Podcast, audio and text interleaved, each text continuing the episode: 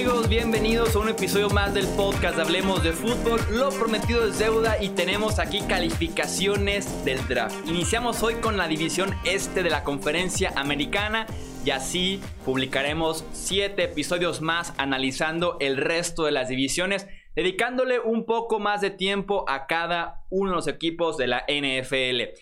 Me acompaña para hacer justamente estas calificaciones, a dar su opinión Álvaro Rodríguez, quien estuvo ya con nosotros en el mock draft de Hablemos de Fútbol, también estuvo en el en vivo y ahora nos acompaña en el podcast. Recuerden que a él lo pueden encontrar en Twitter y en Instagram como Álvaro RRY para que lo sigan y puedan decirle que vienen de la comunidad de Hablemos de Fútbol. Sin más añadir, comenzamos con el este de la conferencia americana.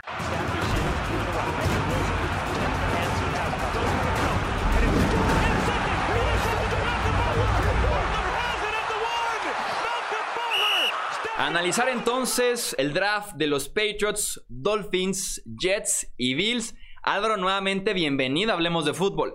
Muchísimas gracias Jesús y como siempre encantado de estar aquí con vosotros. Tenemos que iniciar con los Buffalo Bills. Estaremos analizando cada uno de los equipos de esta división. Los Bills que no tenían pick de primera ronda por el cambio con los Vikings por Stephon Dix. En la segunda ronda llega AJ Epinesa, defensive end de Iowa. En la tercera ronda, Zach Moss, running back de Utah.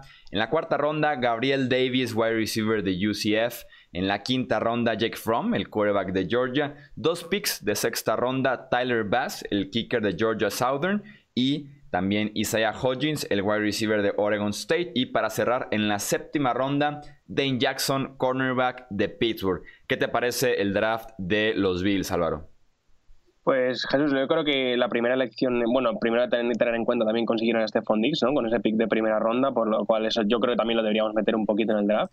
Y luego, la primera elección que estuvieron, tuvieron creo que aciertan mucho con FNS. Es un jugador que cayó un poquito tras la combine por sus dudas atléticas pero que sin duda mejora lo que tenían y es un edge que puede cerrar bien la carrera en primeros downs y sobre todo entrar por dentro para ir al parras en, en downs de pase, ¿no? Así que le veo como un jugador bastante interesante. Sí, ella Peneza que un talento top 25 tal vez, cayendo al puesto 54. Eh, fue un excelente valor y aparte esa línea, esa línea defensiva, perdón, que ya tenía a Jerry Hughes, que ya tenía a Ed Oliver, que fue primera ronda del año pasado, eh, puede estar muy fuerte este año. Era tal vez el punto débil de la defensiva que ahora se ve sumamente completa. Eh, ¿Qué pudieras decirnos de Zach Moss, el nuevo corredor que tienen en Buffalo? Pues a mí la verdad es que es uno de los picks que menos me han gustado. Creo que se ha ido bastante pronto. Es verdad que sí que es un jugador que, creo que va a apartar, pero no le veo ese potencial de, estrella que podían tener. Es verdad que salieron muchos running backs en segunda ronda y quizás se quedaron un poco pillados en ese estilo, pero no creo que, Zach Moss fuese el corredor indicado para, lo que necesitan los Bills. Además que tampoco veo que, que sea una necesidad del equipo primaria, ¿no? Como podían haber sido otras. Sí, Devin Singletary el año pasado fue de las sorpresas más gratas que tuvimos en la NFL, robándole a carreras a Frank Gore y al final de cuentas robándole en general todo el puesto. Y sí, si bien Zach Moss tiene muchísima visión, agilidad, habilidad única en la clase para romper tacleos, eh, creo que Buffalo pudo haber atacado otras debilidades en lugar de buscar al corredor de Utah. A mí en la quinta ronda me gustó mucho la selección de Jake Fromm, el quarterback de Georgia que tiene el potencial para ser un muy buen suplente en la NFL. Cuida mucho el balón, lo mencionábamos, tiene apenas 18 intercepciones en 4 años en la Universidad de Georgia. Cuida demasiado el balón, algo que le podría aprender bastante Josh Allen. Sí, es un jugador que, que recordemos que sacó de Georgia a dos cinco estrellas, ¿no? A Justin Field, que está ahora mismo jugando en Ohio State, y a Jacob Eason, que también le vimos en este draft en quinta ronda. O sea que algo tiene que tener Jake Fromm, ¿no? A lo mejor no se lo vemos porque quizás su estilo de juego no sea tan agresivo, no nos deje esas grandes jugadas que a todo el mundo le gusta ver en un cuarto, no veamos ese cañón como brazo, pero sí que es un jugador bastante inteligente que maneja bien los niveles corto e intermedio del campo y que yo creo que va a hacer un buen papel como suplente y se va a mantener en la liga muchos años. Sí, además entre semana te puede dar mucho en el análisis del partido, de la defensiva rival, de los errores y demás. Me parece una buena selección traerle a un quarterback tan inteligente, tan experimentado, a Josh Allen en la que debería ser ahora sí la temporada en la que termine de, despegar. Eh, ¿Te gustaría agregar algún otro jugador que te haya gustado en esta clase de Búfalo? Sí, a mí me, gustó mucho la selección de Gate Davis en cuarta ronda, el receptor de Central Florida. Creo que es un receptor bastante grande, pero que también va bien en el juego profundo y me recordaba un poquito a, Dorset eh, saliendo de college, o sea que puede hacer esos, esos catch por, por encima del hombro, no esa bola profunda que, que ellos salen tiene el brazo suficiente para hacerlo y creo que puede ser una buena herramienta para, para el juego profundo de Buffalo. Sí, que a Josh Allen le gusta ir largo, no siempre tan eficientemente, pero con John Brown puede empezar a ir largo y también con esta selección del draft. Eh, pasemos a los Miami Dolphins. Tuvieron tres selecciones de primera ronda: Tua Tango Bailoa, quarterback de Alabama, Austin Jackson, tackle ofensivo de USC, y Noah Igby Nogini, cornerback de Auburn. En la segunda ronda tuvieron también dos selecciones: Robert Hunt, el tackle de Louisiana Lafayette, y Raquan Davis, el tackle defensivo de Alabama. Tercera ronda, Brandon Jones, safety de Texas. Cuarta ronda, Solomon Kinley, guardia de Georgia. Dos quintas rondas, Jason Strowbridge, defensive end de North Carolina. Y Curtis Weaver, edge de Boise State. Una sexta ronda, Blake Ferguson, el long snapper de LSU. Y en la séptima ronda, Malcolm Perry, este eh, arma ofensiva, que fue calificado como wide receiver por lo menos en el draft de la Universidad de Navy. Eh, ¿Qué podemos decir de? No? Podemos aplaudir sin duda alguna la selección de ir por el mejor quarterback disponible, dejando un poquito de lado el tema de las lesiones y del futuro inmediato, pero apostar más bien por el futuro más lejano, 2021, 2022 y de ahí en adelante. Sí, yo creo que tuvieron bastante fortuna de que, de que tú cayese su posición y que sin moverse lo pudiesen elegir. Y yo creo que todo el draft se han centrado en lo que tú comentabas, en el futuro. Yo creo que ellos apuestan o, tienen bastante claro que Tua no va a poder competir este año, no va a poder estar este año al máximo nivel. Y por eso los jugadores que eligen, sobre todo en primera ronda, tanto Austin Jackson como Noah Bonagni, son jugadores a, desarrollar, ¿no? Físicos muy buenos, pero que todavía no están listos para jugar en la liga. A mí me da un poquito de miedo que Austin Jackson salga a jugar desde el primer momento pero Iponagani, por ejemplo, puede empezar en el slot con los dos grandes cornerbacks que tiene Miami y atrás, ir desarrollándose en un cornerback eh, más hacia el exterior cuando no quieran pagarles, ¿no? O sea, que yo creo que es un draft orientado al futuro, pero no sé si te pasa a ti lo mismo que a mí, que estos equipos con muchas selecciones, me pasó el año pasado con Nueva York y con Oakland, ahora Las Vegas, se me queda como un poco frío, ¿no? Dices, te vas con tres primeras rondas y, solo tienes eso. Me hubiese gustado que quizás se hubiese movido un poco más para ir a por un tackle superior. No sé si al final como cayó Tristan Wirth o, alguien así, haber utilizado su segunda, su tercera, perdón, primera ronda y subir. No sé si a ti también te dejó un poco frío este. Sí, también con los Dolphins cuando me preguntaban decía, tenían, tenían mucho y realmente hicieron poco. O sea, no me deja la mejor sensación como debería dejártelo un equipo que tiene tres primeras rondas. Estoy de acuerdo en ese sentido contigo. Lo de, lo de Tua muy bien. Lo de Jackson Sí, como dices, un proyecto es alguien a desarrollar. En el número 18, sin duda alguna, es muy temprano para él, sobre todo porque cuatro picks antes estaba todavía disponible Tristan Wirfs. Con tanto Arsenal, sube por él. Y Joa Jackson contó y que no está listo para iniciar, evaluando el roster de los Dolphins. Creo que sí va a estar ahí en el día 1. Por lo menos, tal vez esa curva de aprendizaje le tocará a Ryan Fitzpatrick y, no a Tua Tango Bailoa. Y sí, también ir en la primera ronda por un esquinero número 3. Eh, está complicado y más porque no es como que tú puedas decir Howard y, o Jones están a un año de irse, entonces no inicia como número 3 y la próxima temporada va a ser el número 2. No, ambos tienen contratos para quedarse ahí 3, 4 años más en los Dolphins y me sorprendió sin duda alguna elegir un slot cornerback con la selección número 30 global. No estuvo tan bueno el valor tal vez de, de los Dolphins en esa primera ronda, y no sé si también tú lo ves así, pero yo en el día 2 tampoco fui tan fan de sus elecciones. En el caso de Hunt, que es un tackle, que creo que va a ser más bien guardia en la NFL. En el caso de Racon Davis, un tackle defensivo que puede apoyar mucho en el juego por tierra, pero no ofrece tanto pass rush como, como me gustaría. Y Brandon Jones, el safety, que hace todo menos cubrir realmente como debería hacerlo un safety.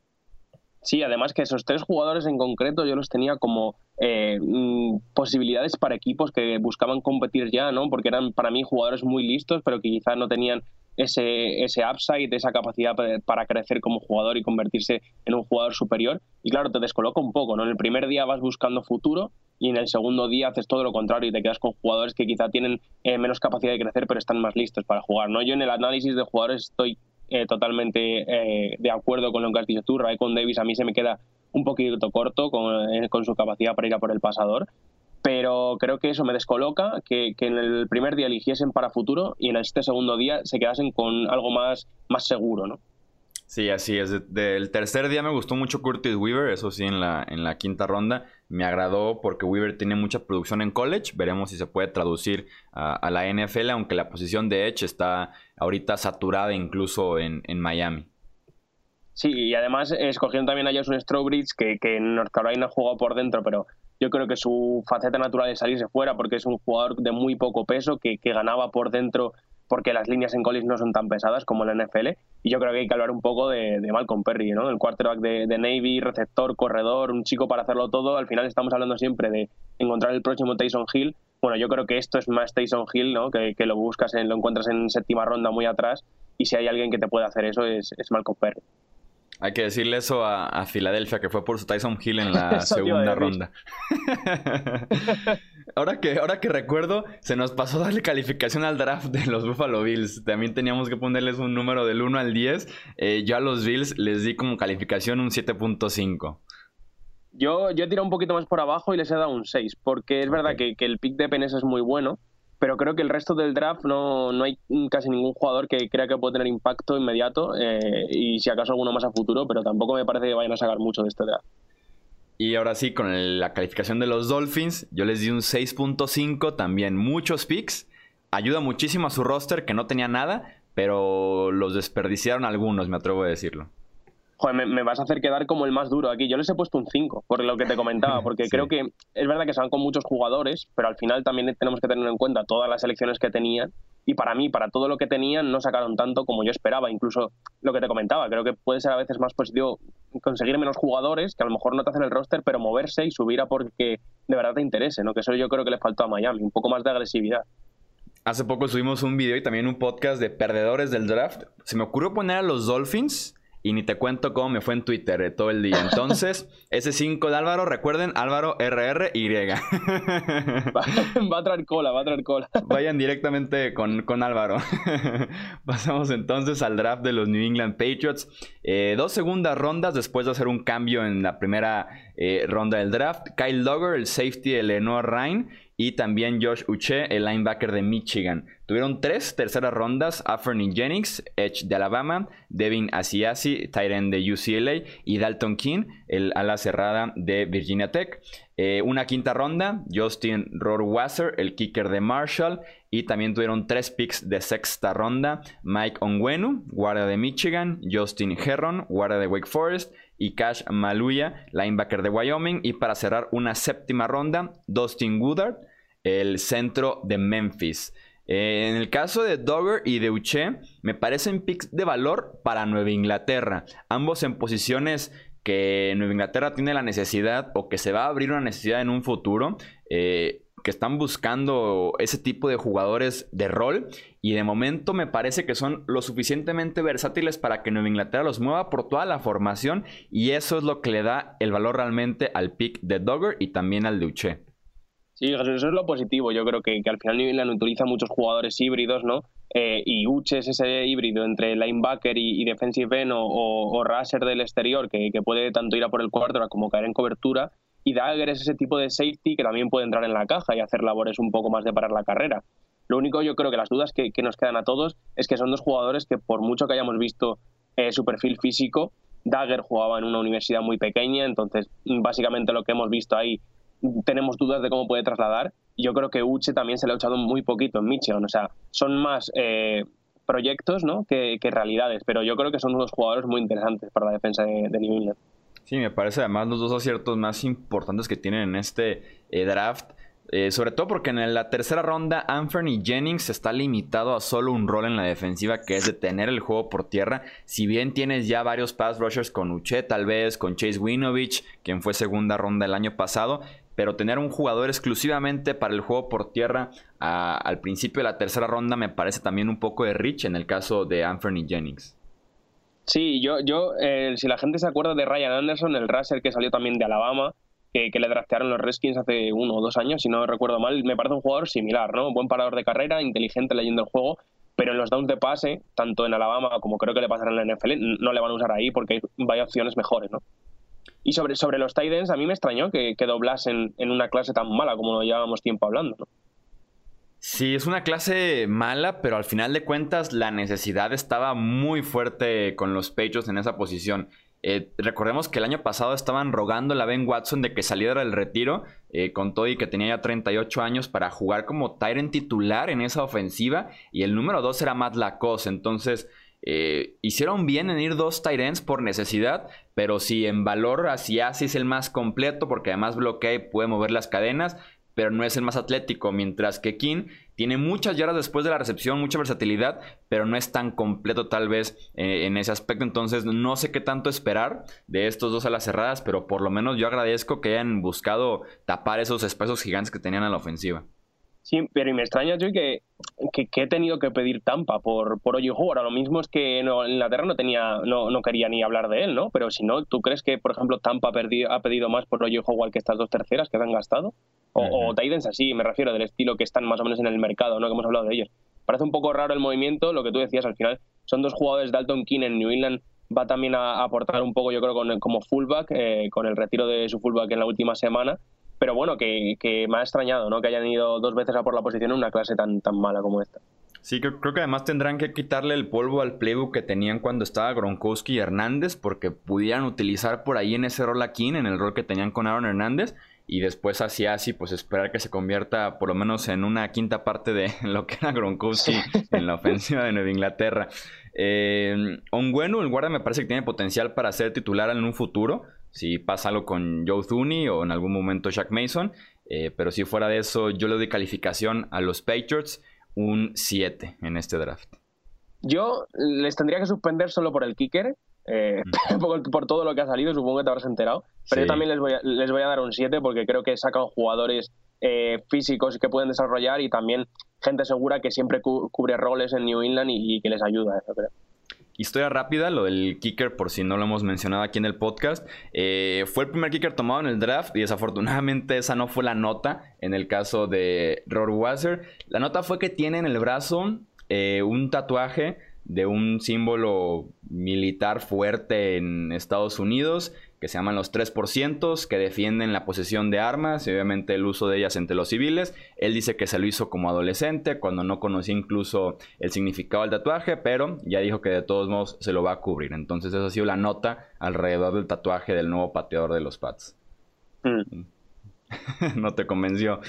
no, a mí no me convenció, porque luego, luego no sé si viste, salieron imágenes de que en su anterior universidad también los llevaba. Bueno, yo creo que se equivocaron y, bueno, tendrán que, eso tapárselo y, de verdad si no, si no piensa así, eh, taparse y pedir perdón, yo creo también, ¿no? Sí, sí, sin duda, sin duda alguna. Eh, pasamos entonces a los New York Jets. En la primera ronda fueron por Mikai Beckton, el tackle de Louisville. En la segunda ronda, Denzel Mims, el wide receiver de Baylor. Tuvieron dos terceras rondas, Austin Davis, safety de California, y Javari Zuniga, edge de Florida. Tuvieron tres cuartas rondas, la Michael Perrine, perdón, running back de Florida, James Morgan, quarterback de Florida International, y Cameron Clark, guardia de Charlotte. En la quinta ronda, Bryce Hall, el cornerback de Virginia, y en la sexta ronda, Brandon Mann, punter de Texas A&M, que se ha convertido en punter eh, University. Aplausos por apoyar a Sam Darnold. Ir tackle ofensivo y después wide receiver fue la combinación correcta. Lo decíamos incluso, me parece que en el mock, eh, hablemos de fútbol, que la combinación para los Jets era esa: tackle ofensivo y wide receiver, o primero wide receiver y después tackle ofensivo. Exactamente hicieron eso con eh, Beckton y con Mims, aunque en el caso de Beckton con Christian Wirfs todavía disponible, hubiera preferido al tackle ofensivo de Iowa porque era un pick mucho más seguro y de jugar inmediatamente como el guardaespaldas del lado ciego de Sam Darnold.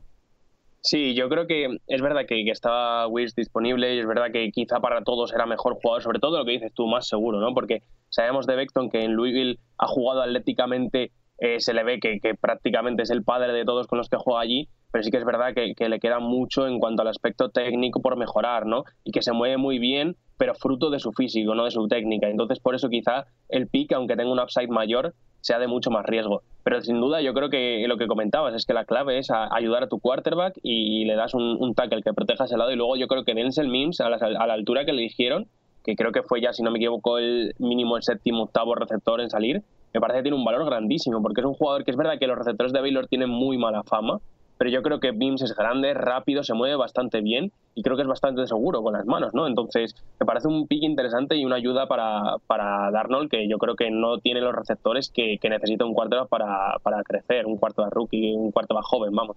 Sí, tiene el potencial para ser el wide receiver número uno de esa ofensiva, sin lugar a dudas, dentro de uno o dos años.